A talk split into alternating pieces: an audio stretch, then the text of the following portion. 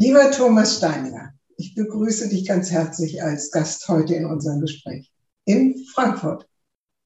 Barbara, äh, danke für die Einladung. Ich freue mich sehr, mit dir sprechen zu können. Ja.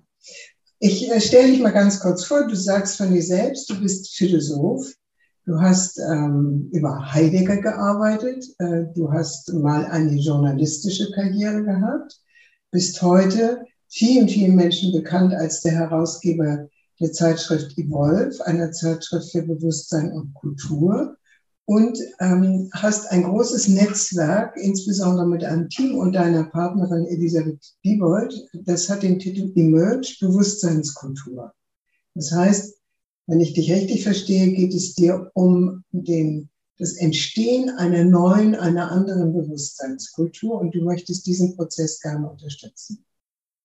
Das ist richtig und im Herz von all dem ist eine Dialogarbeit, die wir machen, die nennen wir Emergent Dialog.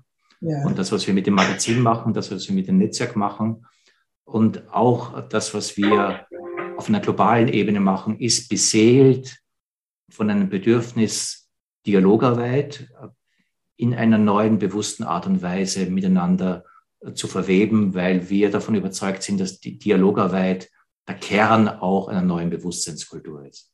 Okay, dann fangen wir doch mal damit an. Was ist denn ein Dialog? Und ich nehme jetzt mal einfach so andere Begriffe, die wir auch kennen. Debatte, Diskurs, Diskussion. Was ist, was ist das Besondere des Dialogs?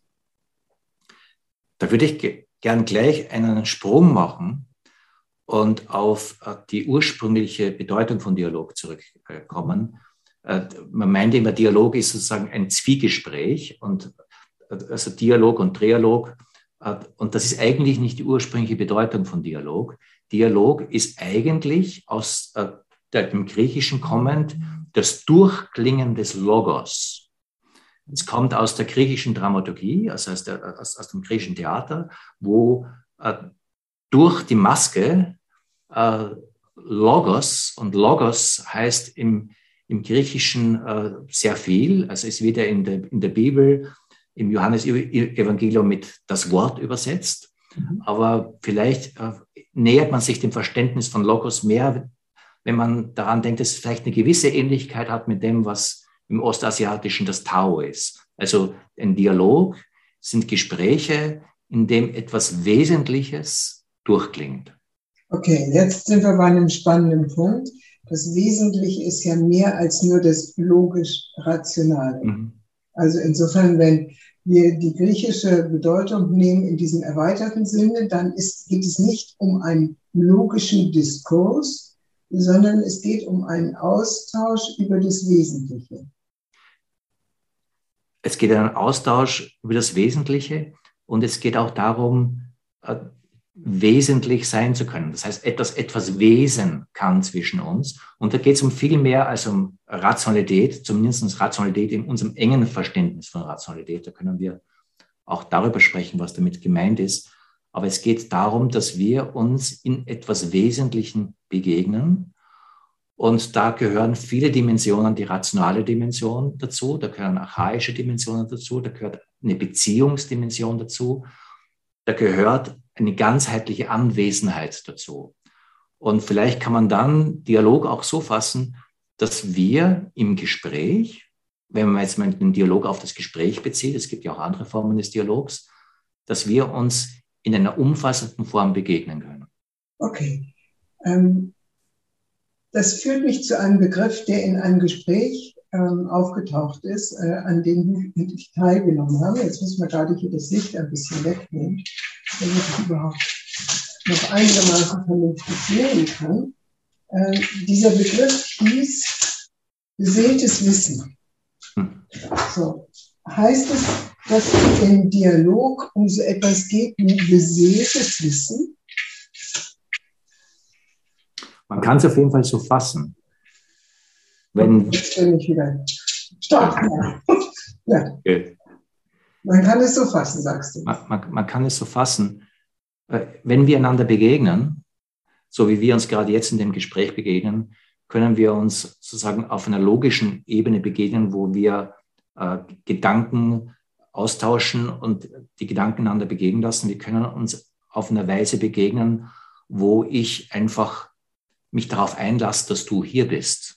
Und zwar als Mensch hier bist und mich äh, als Mensch auf dich beziehe. Und das umfasst viel mehr Dimensionen als die logische Debatte oder irgendetwas, sondern ich nehme dich in all dem, was du bist, soweit ich kann, wahr und lass mich darauf ein. Und dadurch entsteht etwas zwischen uns, das hat was mit unserer Anwesenheit zu tun. Das mhm. hat etwas mit der Tiefe unseres Menschseins zu tun. Und insofern kann man durchaus sagen, es hat was mit seelischer Anwesenheit zu tun. Okay, das unterscheidet sich ja, wenn ich das richtig sehe, ganz fundamental von unserem heutigen Wissensbegriff. Äh, der Wissensbegriff heute ist ja sehr stark konnotiert, also sehr stark verbunden mit dem wissenschaftlichen Wissen. Ja? Ich habe früher, als ich noch an der Universität äh, war, habe ich immer gesagt, ich suche nach der Wissenschaft die Wissenschaft. Mhm. Und ist diese Art von Austausch im Dialog, wo eben der ganze Mensch und das ganze Sein anwesend sein darf, mhm. was, was ein anderes Wissen schafft, vielleicht ein beseeltes mhm. Wissenschaft. Ja wir, wir haben ja in dem Gespräch, auf das du dich beziehst, habe ich auch äh, angeführt, dass ich hier einem kanadischen Kognitionswissenschaftler sehr viel verlange, äh, mit dem ich befreundet bin, mit John Verweke. Und der John Verweke spricht auch von den Lost Forms of Knowledge, also die verlorenen Wissensformen. Und er versucht es gleichzeitig auch in einem modernen wissenschaftlichen Kontext äh, ausgesprochen äh, darauf zu beziehen, äh, dass es einerseits so etwas ähm, im Englischen heißt es Prepositional Knowledge, aber lass uns mal als kognitives Wissen übersetzen. Aber einfach dich wahrzunehmen, ist mehr als das, was ich jetzt in wahr-falsch-Aussagen übersetzen kann, sondern die Wahrheit deiner Anwesenheit ist etwas, das ich erst wirklich in seiner Wahrheit äh, erkenne, wenn ich mich von dir berühren lasse. Da geht mein präpositionales Wissen überhaupt nicht dorthin. Das heißt, wenn ich Wissen nur so fasse, äh, was ich gedanklich fassen kann, entgeht mir der Teil von Wahrheit. Und insofern haben wir, nachdem wir uns auf diese Form von Wahrheit fokussieren, auch eine Ausgrenzung von Wahrheiten. Und interessant, dass sich sozusagen auch die modernste Wissenschaft äh, dem wieder öffnet und sagt, wir haben hier was völlig auf die Seite gestellt und dadurch unser Menschsein verkümmert. Also es geht nicht darum, das rational logische Wissen in Abrede zu stellen, sondern quasi den Raum wieder zu erweitern, damit anderes, was eben das Sein ausmacht, wieder in den Wissensraum aufgenommen werden kann, in unserem Bewusstsein. Genau so. Und man kann das durchaus in einen evolutionären Kontext stellen. Wir haben uns hier auch etwas erarbeitet als Kultur, nämlich das, das abstrakte kognitiv-rationale, analytische Wissen, das uns unheimlich viel ermöglicht, unter anderem auch eben Wissenschaft in diesem Sinn und Technik. Mhm. Und äh, das hat seine Schattenseiten, aber ohne dem könnten wir zum Beispiel so gerade wie wir reden nicht reden. Und das ist eine unheimlich kulturelle Leistung, die zu würdigen ist. Und gleichzeitig hat diese Fokussierung auf diese Wissensform auch eine Verkümmerung mit sich gebracht. Den Wahrheitsbegriff einfach komplett reduziert. Genau. Und es geht darum, diese Verkümmerung anzuerkennen, ohne die Errungenschaft beiseite zu schieben. Das heißt, es geht nicht um eine irrationale, äh, antirationale Haltung, sondern es geht um eine Erweiterung, wie wir unser rationales Verständnis erweitern können, um all die Dimensionen, die wir, ähm, ich sage mal, lernbedingt mhm. ausgegrenzt haben. Okay. Jetzt habt ihr ein sehr interessantes Experiment und dieses Experiment ist, wenn ich das richtig sehe, jetzt das zweite Mal. Und zwar eine 24-Stunden-Virgil. Vierte Mal. Vierte Mal, oh. Ja. Also, was ist, übersetzt mal das Wort Virgil, was ist das? Eine 24-Stunden-Virgil? Ähm, das ist ein bisschen äh, schwierig zu übersetzen, das heißt immer auf Englisch Virgil. Äh, äh, und äh, die deutsche Übersetzung würde heißen Nachtwache, aber das ist ein bisschen, das funktioniert auf Deutsch nicht.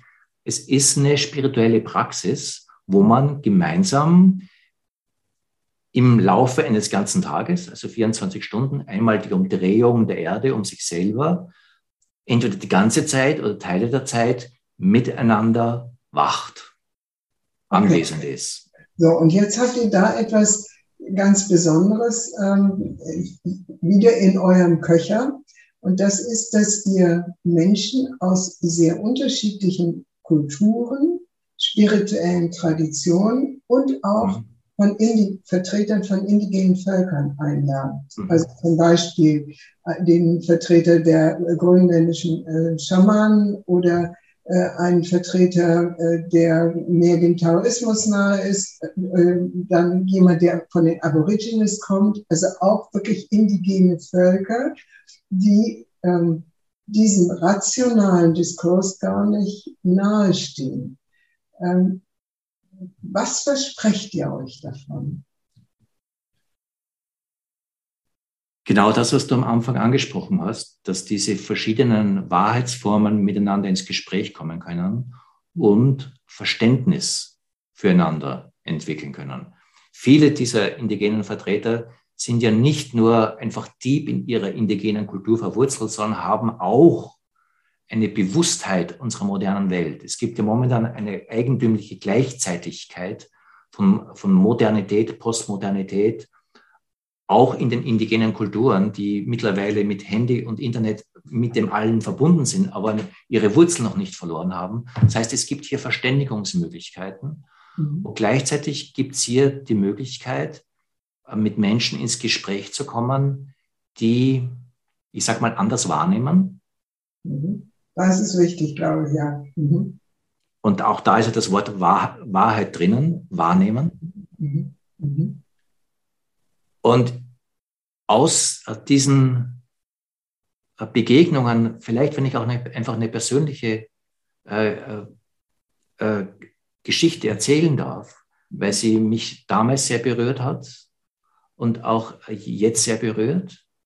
In einer unserer ersten uh, One World Bearing Witness heißt uh, diese globale Praxis, die wir machen, also eine Welt, die Zeugnis ablegt. Mhm da können wir noch darüber reden, Zeugnis wofür, hatten wir ein Gespräch ähm, aus, äh, aus Australien mit einem Vertreter äh, der Aborigines, äh, der mit uns gesprochen hat äh, über unsere Begegnung, über die Zeit. Und der erstens einmal gesagt hat, bevor er mit uns überhaupt gesprochen hat, hat er mit, hat er mit seinen Ahnen gesprochen, ob das okay ist, mit uns zu sprechen. Und äh, also das ist ja mal etwas, was bei uns auch vielleicht Gewöhnungsbedürfnis ist, jetzt irgendwelche, ähm, ich sag mal, geistige Instanzen zu fragen, mhm. Äh, ob das okay ist, dieses Gespräch zu führen. Und äh, seine anderen haben dem zugestimmt.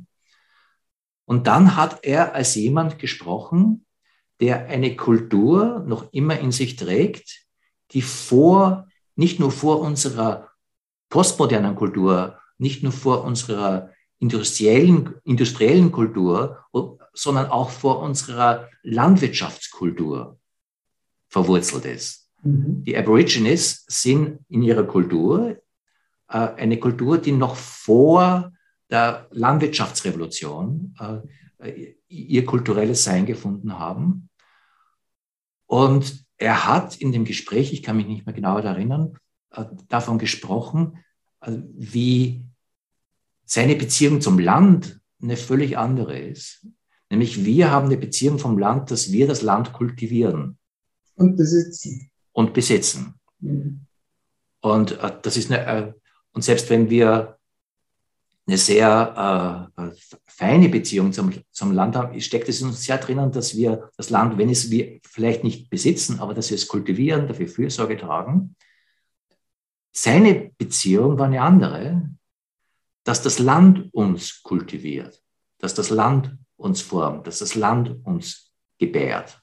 Mhm. Das heißt, die, die innere Beziehung äh, zum Planeten Erde, ich glaube, das Gespräch ging darum, äh, war eine direkte aus dieser Perspektive kommende und eben nicht nur intellektuell, sondern da steckt ein ganzer Mensch und nicht nur ein ganzer Mensch, da steckt eine ganze Kultur dahinter, mhm. die eine Weltwahrnehmung hat, wo wir von der Welt geboren sind und wo diese aus der Welt kommend und äh, aus der Welt äh, diese, diese, Gebär, diese Gebärbewegung äh, und wir als Kinder äh, von der Welt geboren sind, etwas sind, das ihm direkt äh, sehr präsent ist. Und dann kommt noch etwas dazu, und das ist dann Teil dieser Online-Praxis, die wir machen. Darüber kann man lesen und man kann äh, auch schöne Dokufilme schauen, das ist alles ganz spannend. Aber wenn dir das jemand erzählt, der gerade mit dir da ist, mhm. äh, hat das eine andere Kraft. Das heißt, hier kommt interessanterweise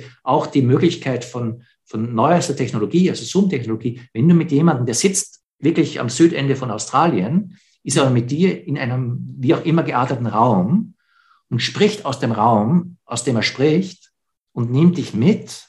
Und er hat in mir etwas ausgelöst, äh, das mir zumindest nicht mehr aus dem Sinn ging. Und es war nicht eine intellektuelle Verarbeitung, sondern es hat mich menschlich erfasst. Und in diesem Dialog der Kulturen entsteht eine Erweiterung, weil ich sicher in einer völlig begrenzten Art und Weise, aber doch in einer gewissen Weise mich darauf beziehen konnte, verstehen konnte, woher er spricht. Und das hat mich berührt. Also was ich jetzt an mir beobachte, das finde ich spannend, dass eine ganze Kavalkade von unterschiedlichen Ideen in meinen Kopf kommt, die damit zusammenhängen. Also mhm. ich erinnere mich zum Beispiel, dass mein Soziologie-Professor forschte über die Wirkungen von, ähm, äh, von Umwelten, in denen man aufwächst, anhand von äh, Bergregionen. Mhm die bringen andere Menschen, andere Kulturen, andere Sichtweisen, anderes hervor, als wenn man äh, im Flachland äh, aufwächst, in der Wüste. Mhm.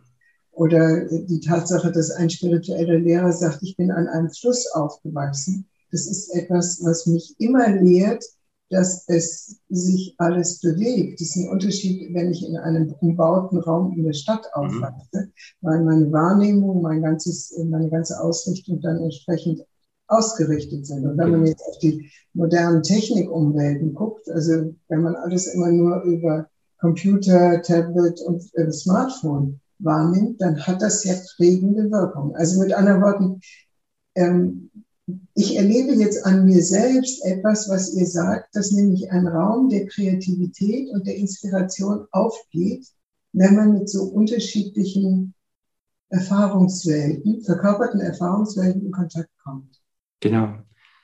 Und auch wisst, wie du das gerade beschreibst, weil äh, was, was dein Professor hier beschrieben hat, äh, kann ich einerseits kognitiv erfassen, das ist schon viel, mhm.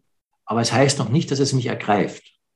Mhm. Da kommt dein Seelenbegriff wahrscheinlich wieder mit rein, weil in der Begegnung, wenn wir uns wirklich begegnen, entsteht auch eine Ergriffenheit, die, dem Kognitiven sogar noch vorausgeht. Also wir sind voneinander ergriffen, bevor wir da, da kognitive Figuren draus mit unserem Verstand bilden können. Ja. Und das sind aber Formen von, von Wahrheit und Wahrhaftigkeit, die wir mit unserer Fokussierung auf das Kognitive so sehr auf die Seite gestellt haben, dass wir uns nicht mehr ergreifen lassen. Und wenn dann jemand so spricht, entsteht ähm, eine Erkenntnis von einer Ebene, die ich gerade vergesse, wenn ich mich kognitiv damit beschäftige oder zumindest tendenziell vergesse. Und insofern sind diese Begegnungswelten wichtig, um diese Wahrheiten für mich existenziell zu öffnen. Ich würde jetzt gerne, weil wieder so lauter äh, Erinnerungsfetzen in meinen Kopf kommen, würde ich gerne auf den Unterschied zwischen ähm, einer personalen Begegnung mit solchen Menschen ähm, eingehen und dem, was ihr in dieser Virgil macht, die ja nun 24 Stunden rund um den Globus geht. Mhm. Und alle Regionen dieses Globuses versucht wirklich einzubinden. Ich erinnere mich an eine Situation mit Agangak, der ist ja auch bei euch dabei. Mhm. Das ist der Vertreter der grönländischen Schamanen, der auf einem äh, spirituellen Sommerakademie, die ich mit äh, organisiert habe, seine Ritualgegenstände in die Mitte aus, in der Mitte auslegte und uns einließ, sie zu berühren und sagte, als er ging, dass wir jetzt mit diesen Gegenständen ihm, mit ihm in Verbindung seien. Ja, also das ist sozusagen eine Verbundenheit über diese Gegenstände entstanden sei und der an dem Abend dieses, ähm, dieser Begegnung mit ihm mit einer Trommel den Mond an mhm äh, trommelte und mit einem Klang mit dem Mond sprach und das so tief reinging, dass man dachte, was ist das da gerade? So, das sind so sehr besondere Momente, die nicht alle von uns oder wenige von uns vielleicht mal erlebt haben. Das, was ihr zur Verfügung stellt, ist aber etwas, was jeder an seinem Computer zu Hause machen kann. Was von dem, von dieser besonderen Qualität ist dort möglich im Gegensatz zu dem anderen? Das eine ist einfach mal, dass es möglich ist. Ja. Also, dass ich, ich in Frankfurt sein kann, äh, Akan Garg in Grönland sein kann, mhm. mein australischer Freund in Australien sein kann und wir trotzdem gemeinsam miteinander anwesend sein können. Das ist schon einmal etwas, hier haben wir uns menschlich, technisch. Einen neuen Raum erschlossen, den wir erst erkunden müssen. Dass wir mhm. dieses Gespräch hier gerade haben, du sitzt in Berlin, ich sitze in Frankfurt, äh, aber wir sind gemeinsam äh, anwesend miteinander. Mhm. Das äh, war vor 50 Jahren noch kaum möglich oder hochteuer mit Telefon ein bisschen. So wie es jetzt ist, ist es brandneu für uns als Menschheit brandneu. Und hier entsteht eine neue Begehungsmöglichkeit, die wir überhaupt erst erkunden müssen, was sie uns auch seelisch eröffnet. Ja. Dann kommt das was dazu, was wir vorher angesprochen haben, nämlich diese Begegnungsebenen, wenn wir uns persönlich begegnen, wie du es gerade gesagt hast das ist ja schon eine Setzung, die aus unserer persönlichen Kultur kommt. Indigene Völker begegnen sich, würde ich einmal verkürzt zu sagen, nicht persönlich. Da begegnen sich äh, Clans, Stämme. Also die, diese Reduzierung für mich zu meiner individuellen Persönlichkeit allein ist im Guten und im Schlechten, ich möchte es auch nicht schlecht reden, Teil unserer modernen, postmodernen hochindividuellen Kultur, dass wir uns sozusagen so getrennt trennen können. Mhm. Also, dass, dass wir uns als nur Vereinzelte trennen, äh, treffen. Das, das ist eine Spezialität der Art und Weise, wie wir uns treffen. Mit, sich mit jemandem treffen, der das nicht so verinnerlicht hat, öffnet was. Mhm. Das ist das eine. Und das andere, äh, auch weil das nicht nur eine Begegnung mit einem ist, sondern eine Begegnung mit vielen. Also wir haben wir haben da, ich glaube, äh, zwölf äh, spirituelle äh, äh, Leaders, die, die, uns hier aus verschiedensten Kontinenten und Kulturen hier mit begleiten, aber auch hunderte, wenn nicht tausende Menschen, die hier mit dabei sind. Da entsteht ein gemeinsamer Begegnungsraum, der eine besondere Qualität hat, die es vorher auch nicht gab. Und ich möchte das einmal mit etwas beschreiben. Das ist nicht in diesem One World Bearing Witness, das wir machen, sondern wir machen auch ähm, ein, ein Winterretreat, wo wir ein, ein Silvesterritual machen, wo wir ganz bewusst, äh, wo das neue Jahr in, in, auf die Erde kommt, in jeder Zeitzone jemanden hier mit, mit reinladen und, und, und diese Bewegung der Erde äh, wie sich das neue Jahr in die Erde hineindreht, wenn ich das so sagen darf, mhm. äh, wahrnehmen. Und wo ich das letzte Jahr, wie, wie, wie ich das gemacht habe, nachher da saß, und das hatte ich so nicht erwartet, dass ich eine unmittelbare Erfahrung dieses Körpers namens Erde hatte, mhm. der die sich gerade um sich selbst gedreht hat. Also wirklich dieses, was, wie ihr das Ganze ja auch nennt, One World Bearing Witness. Also genau. ich, ich werde Zeuge der Tatsache, dass wir alle auf einem Globus unterwegs sind. Genau, und eben nicht äh, nur als kognitive Einsicht, und die ja. ist schon äh, wichtig genug, ein globales Bewusstsein, ein weltzentrisches Bewusstsein zu haben, aber das ist äh, äh zum Großteil etwas, was sich in meinem Kopf abspielt. Mhm. Aber inwiefern das jetzt Einbildung oder Erfahrung ist, kann man alles diskutieren.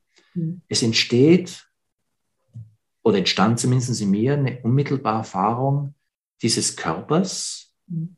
Erde, der, die mich hervorgebracht hat, der, die uns hervorgebracht hat, in ihrer Unmittelbarkeit. Ja, und darf ich ergänzen, und in ihrer, also ich habe das im vorigen Jahr einmal ja mitgemacht, diesen 24 Stunden Vergil. Ja. Ähm, nicht das Jahresendretreat, aber die, ja. in, in ihrer unendlichen Vielfalt. Also genau. die Erde in der unendlichen Vielfalt und die den Reichtum dieser unglaublichen genau. Tradition. Und wie diese Vielfalt sich in ihrer Einheit darstellt. Mhm. Das heißt, da ist etwas, allein, dass wir uns verständigen können über diese Vielfalt hinweg, dass, dass wir gemeinsam dieses Virgil machen und dann in einer Sprache auf Englisch miteinander austauschen und, und wie begrenzt auch immer, zumindest ein Maß an Verständigung da ist. Da ist eine Wahrnehmung der, äh, der Erde als Steinformation, als glühender Stein. Da ist eine, da ist eine Wahrnehmung äh, der ganzen Landschaften, die die, die Vegetation, das Pflanzen, das Tierreich hervorbringen und dann die ganzen menschlichen Kulturen, die darauf erwachsen sind. In den verschiedenen Klimazonen und, und wo dann auch sozusagen tropische Kulturen und äh, nordische Kulturen und Bergkulturen und Flusskulturen äh, äh, auch ihr, ihr, ihr Geprägtes haben und dann eben miteinander in Dialog kommen. Das heißt, dass sich miteinander hier etwas Wesentliches be bewegt und verwebt. Und dadurch, äh, so erlebe ich das zumindest, äh, ein Erdbewusstsein, ein Weltbewusstsein in einer gemeinsamen Unmittelbarkeit entsteht, das dann dem Wort Ritual, wir verstehen das als Ritual, wirklich gerecht wird. Entsteht ein, ein globales Ritual, wo wir gemeinsam ergriffen werden von unserer Unterschiedlichkeit, Vielfalt, Vielfältigkeit der Perspektiven und der Fähigkeit, sich doch in dem zu treffen. Für mich klingt das so ein bisschen, als wenn dieses, dieses absolut einmalige Erlebnis, das die Astronauten hatten, als sie plötzlich die Erde als eine Kugel sehen konnten und die Schönheit der Erde ähm, äh, als eine Kugel äh, mit äh, dem blauen Planeten entdecken konnten, als wenn das jetzt sozusagen langsam runterkommt ins Bewusstsein und andere Bilder entstehen als die, die wir aus den Medien kennen, nämlich mhm. die ja. formierte Welt, die vom Menschen gesteuerte Welt, die vom Menschen, ähm, und zwar von westlichen Menschen, technologisch ähm, gestaltete Welt. Ja das mehr von diesem ursprünglichen, man kann ja auch nicht nur von dem, von dem Steinerde sprechen, sondern von Gaia, also von einem lebenden Wesen, das die Menschen trägt, mhm. deren Kinder wir sind, dass mehr davon ins Bewusstsein kommen darf. Sich das und äh, ich möchte das Astronautenwahrnehmung äh, nicht, nicht kleinreden, vor allem hatte ich sie nicht, also ich kann darüber nichts sagen. Aber da ist ein großer Unterschied wir, wir nehmen die Erde nicht von außen wahr. Okay. Als uns gegenüberstehendes äh, äh, Objekt der Wahrnehmung, das offensichtlich für die Menschen, die das Privileg hatten, es zu erfahren, unheimlich ergreifend ist. Aber es ist anders, sozusagen es als Gegenüber wahrzunehmen, von der Raumkapsel als Gegenüber, als Teil dessen zu sein, von ihm umschlossen zu sein und Ausdruck dessen zu sein. Das ist eine Wahrnehmung, wo die Erde nicht als Gegenüber auftritt, sondern als dessen, äh, wo ich ein lebendiger Ausdruck, wir oder wir gemeinsam ein lebendiger Ausdruck von etwas sind, das von uns nicht wirklich getrennt ist. Wunderbar, das ist ein wunderbarer Schlusssatz. Und ich würde jetzt gerne, ich muss mal gerade gucken, ich glaube, ich äh, kann, wenn ich den Bildschirm kurz teile, könnte ich vielleicht einblenden ähm, etwas von eurer Arbeit. Ich muss mal ganz kurz gucken. Ähm, ja. So. Jawohl.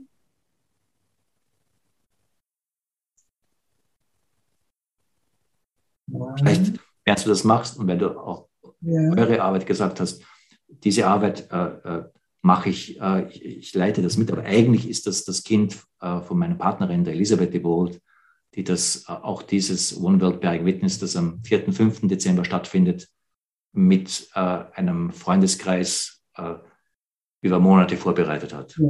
So, das hier ist sozusagen euer Auftritt. Und wie finde ich jetzt ganz schnell dieses äh, Bearing Witness? Gehe ich hier drauf? Nein, äh, du, äh, du müsst, jetzt kommst du in unsere Internetbeschränkungen. Es ist eine andere URL, die heißt nicht Emerge Bewusstseinskultur. Ja. Äh, oder geh hier, du kommst hier, wenn du hier auf globale Angebote klickst, glaube ich, dann, ja. dann kommst du trotzdem über Umweg wieder dorthin. Da ist es. Und wenn du da hier drauf klickst, dann bist du dort. One World Buying Witness, genau.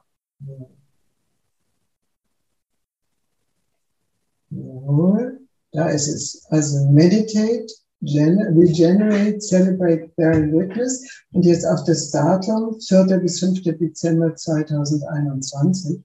Und ich kann Erst, erste Advent-Wochenende, auch äh, für uns kulturell zu kontextualisieren. Auch das ist. Äh, Wie viel Uhr nachmittags? Ich glaube, wir fangen äh, in, der, in, der, europäischen Zeitzone jetzt zu Mittag an, aber jetzt überfragst du mich gerade. Ja, am Nachmittag, wenn ich nicht Das kann auch sein. Ja, kann auch sein. Also auf jeden Fall, ähm, ich kann aus eigener Erfahrung sagen und mit voller, voller Überzeugung, dass das wirklich eine sehr, sehr besondere Erfahrung ist. Und insofern freue ich mich, dass wir heute dieses Gespräch noch führen können, vielleicht noch manchen dazu einladen können, äh, an dieser wirklich global umspannenden Erfahrung teilzuhaben, wo es um ein, jetzt benutze ich den Begriff nochmal, beseeltes Wissen geht von uns selbst als Kinder dieser Erde. Danke, Barbara. Vielleicht noch ein Satz dazu. Ein Anliegen ist auch, äh, wir brauchen globale Rituale, ja. um äh, als globale Gesellschaft zueinander zu finden. Und das ist ein Versuch in diese Richtung mit unseren bescheidenen Mitteln. Ja, wunderbar, lieber Tom. Ich danke dir für die Zeit, die du genommen hast. Danke, und wir werden es hoffentlich ganz bald ins Internet stellen können, sodass vielleicht noch ein paar Menschen darauf aufpassen. Wunderbar. Danke. Also, ciao. Liebe Freunde und Freundinnen des Podcasts Wertschätzung, Führung, Selbstmanagement, ich bedanke mich für Ihre Aufmerksamkeit. Sie können diesen Podcast auch sehen unter YouTube unter meinem Namen Barbara von Maibum, geschrieben mit M-E-I-B-O-M. E Und weitere Informationen zu unserer Arbeit finden Sie auf der Webseite communio c o m u n i o Führungskunst mit ue.de. Vielen Dank und auf Wiederhören.